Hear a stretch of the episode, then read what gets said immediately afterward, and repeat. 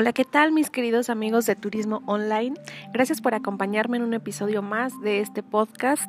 Y bueno, el día de hoy vamos a platicar sobre la historia de Ciudad Hidalgo, Michoacán. Es una ciudad que se localiza al oriente del estado de Michoacán, a solo 90 kilómetros de Morelia, entre una barrera montañosa perteneciente al eje neovolcánico transversal, a más de 200 metros sobre el nivel del mar. Ciudad Hidalgo es la cabecera del municipio de Hidalgo, Michoacán. Ya sé, es complicado este, diferenciar uno de otro, pero eh, vamos a referirnos como Ciudad Hidalgo porque es el nombre más común y así evitamos que se puedan confundir. Y pues bueno, cabe resaltar que tiene una interesante historia y hoy les voy a platicar un poco acerca de esta. Vamos a retroceder hasta los tiempos donde los hallazgos arqueológicos de la región nos permiten ubicar una relación entre los antiguos habitantes del municipio.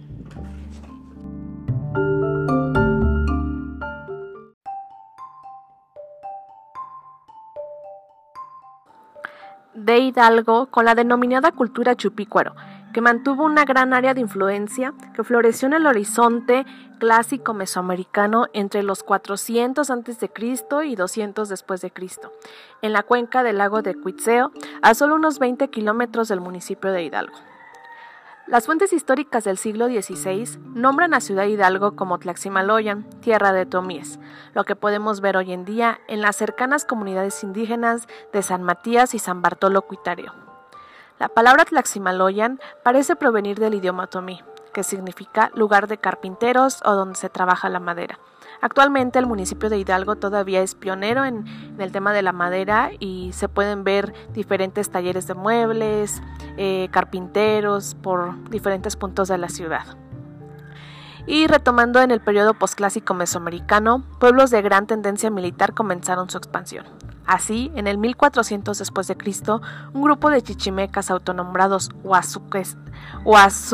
huacusechas, ay, perdónenme si de repente no digo bien las palabras, pero como todas son en, en otomí, purépecha o tarasco, pues es complicado eh, pronunciarlos. Entonces dice que estaban asentados en el lago de Pátzcuaro, en Michoacán. Iniciaron una serie de conquistas que los llevarían a constituir el señorío Tarasco. Tanganzoan e Iripan, sobrinos del caudillo Tariacuri, así como su hijo Ingikari, fueron los encargados de llevar a cabo aquella empresa de consolidación. Definir las fronteras de aquel señorío era de suma importancia, más cuando al oriente se tenía como vecino al gran imperio mexica. Los pueblos otomíes y matlatzingas, establecidos en el borde oriental michoacano, entre ellos Tlaximaloyan, tuvieron nacer adheridos al señorío. Como provincia tarasca, Tlaximaloyan o Tajimaroa tuvo un papel primordial dentro del señorío, al ser uno de los puntos de contención frente a las contendientes y expansionistas tropas de los mexicas. Allá por 1480, el rey mexica Axayacatl incursionó militarmente hacia Michoacán, tratando de someter a los tarascos al yugo azteca y tomar prisioneros para sacrificar en la inauguración de la fantástica Piedra del Sol conveniente, ¿no? O sea, te vas a otro lugar para buscar tus prisioneros y así mismo los sacrificas y, y qué mala onda. El ejército de Axayacatl entró a Michoacán por Tlaximaloyan. Sin Simpandacure, rey Tarasco, con 40.000 hombres, logró expulsar a los mexicas. Las armas tarascas superaron al ejército más temido del horizonte posclásico mesoamericano de 24.000 hombres, Axayacatl regresó a México con solo 200. Decían que eh, se podía ver en el suelo como moscas que caían cuando las están matando con, con un plaguicida que estaban cayendo y que los suelos estaban infestados de, de guerreros y que fue muy, muy difícil y decidieron retirarse mejor. Esperando continuas ofensivas mexicas, los tarascos establecieron en Tlaximaloyan una importante guarnición militar y se construyó una muralla de enormes troncos que defendían la frontera Tlaximaloyan. Se reconocía por ser la ciudad amurallada, la cual nunca pudo ser penetrada militarmente por los aztecas, ni aun cuando estos tenían por capitán al temido guerrera tlaxalteca Tlahuicoli. Éramos fuertes. Posteriormente los mexicas traspasaron la frontera tarasca, ya entre los 1519 y 1521.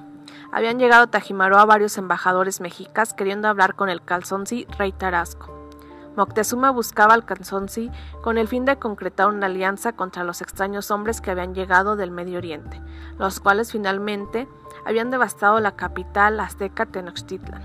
Ahora sí nos buscan para hacer alianzas. No, pues no. Pero, no estando de acuerdo en alianza con sus enemigos, el rey Tarasco decidió dejar solos a los mexicas. Pues fue lo correcto, ¿no? Al poco tiempo, Suangua murió de viruela y Tanganzuan, heredero del trono, recibió de nueva cuenta a los mexicas y al contrario de aceptar una alianza, los mandó sacrificar. El 23 de febrero de 1521 ya sucedía lo inevitable. Dijeron que había venido un español y que había llegado a Tajimaroa en un caballo blanco. Estuvo dos días en Tajimaroa y volvió hacia México. Hernán Cortés tenía el anhelo de encontrar un estrecho al Mar del Sur y establecer nuevas rutas marítimas de comercio, llevándolo hacia el occidente y con él la conquista. En 1522, el 17 de junio, en época de lluvia, llegó a la ciudad fronteriza de Tajimaroa el capitán español Cristóbal Yuribe y con él 200 soldados españoles. El calzonci Tanganzuan mandó capitanes y a su primo Guenirengari después conocido como Don Pedro, para reunir un gran ejército y encontrar a Uribe en Tajimaroa. Pero algo ya había ocurrido en esta ciudad. Don Pedro encontró en el camino a un principal de Tajimaroa y le informó su misión, el cual le informó que en Tajimaroa ya estaban todos muertos, que ya era una ciudad desierta. Los tarascos se entrevistaron con los españoles y determinaron dejarlos hablar con el Calzonzi Sinsunzan, capital de señorío, más tarde, en Tajimaroa, presenciaron la primer misa católica realizada en el territorio michoacano. Hasta lo que se sabe de la conquista española, el señorío Tarasco, a diferencia de los mexicas, fueron, fue logrado en un principio más por la vía diplomática que por las armas.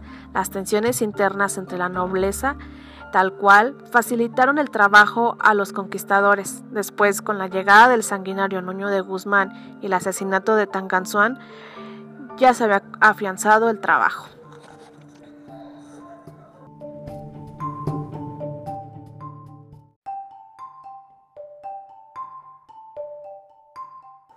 Esta es una parte de la historia de Ciudad Hidalgo que seguramente no conocías y eh, en el siguiente capítulo te voy a enseñar también cómo fue que empezó a, hacerse la expansión de las misiones católicas, cómo se construyó el templo de San José, los eh, eh, qué significa la cruz atrial, todo esto, así que te invito a que escuches mi siguiente episodio. Gracias por acompañarme en este capítulo de Turismo Online. Recuerda compartirlo en tus redes sociales, seguirnos en Instagram, YouTube y Facebook.